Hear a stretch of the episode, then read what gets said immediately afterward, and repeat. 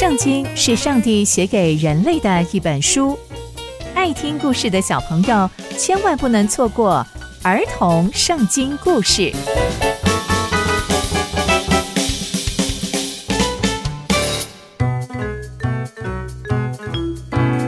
各位亲爱的大朋友、小朋友们，大家好，我是佩珊姐姐。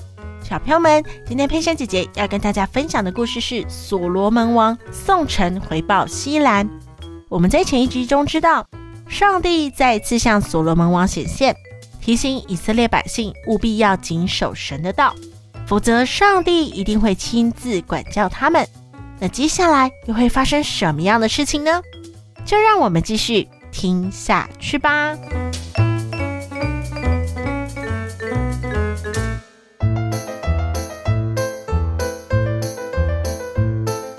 所罗门王跟以色列百姓。用了二十年的时间来建造了上帝的圣殿，还有所罗门王的皇宫这两座建筑物。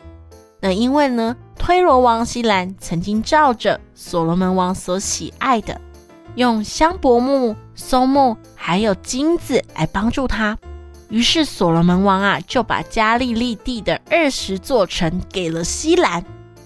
那希兰呢，从推罗出来，看了看所罗门送给他这二十座城。不喜欢这些城，他就说：“哎，兄弟啊，这些就是你送给我的城吗？”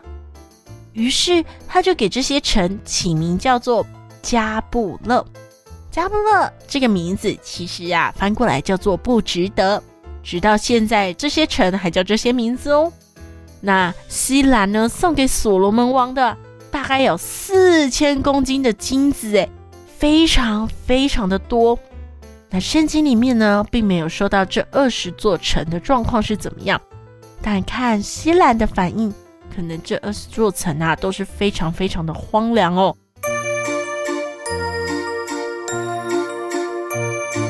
从今天的故事，我们可以知道，所罗门王竟然用二十座城当成啊他回送给推罗王的一个回报。那佩珊姐姐为什么要用竟然呢？其实啊，在那个时候啊，甚至是现在，土地都不应该是这样随便当成礼物送来送去的，因为这些土地啊，都是上帝所赏赐的，而且啊，以色列百姓的土地都是上帝带着以色列百姓一同征讨的。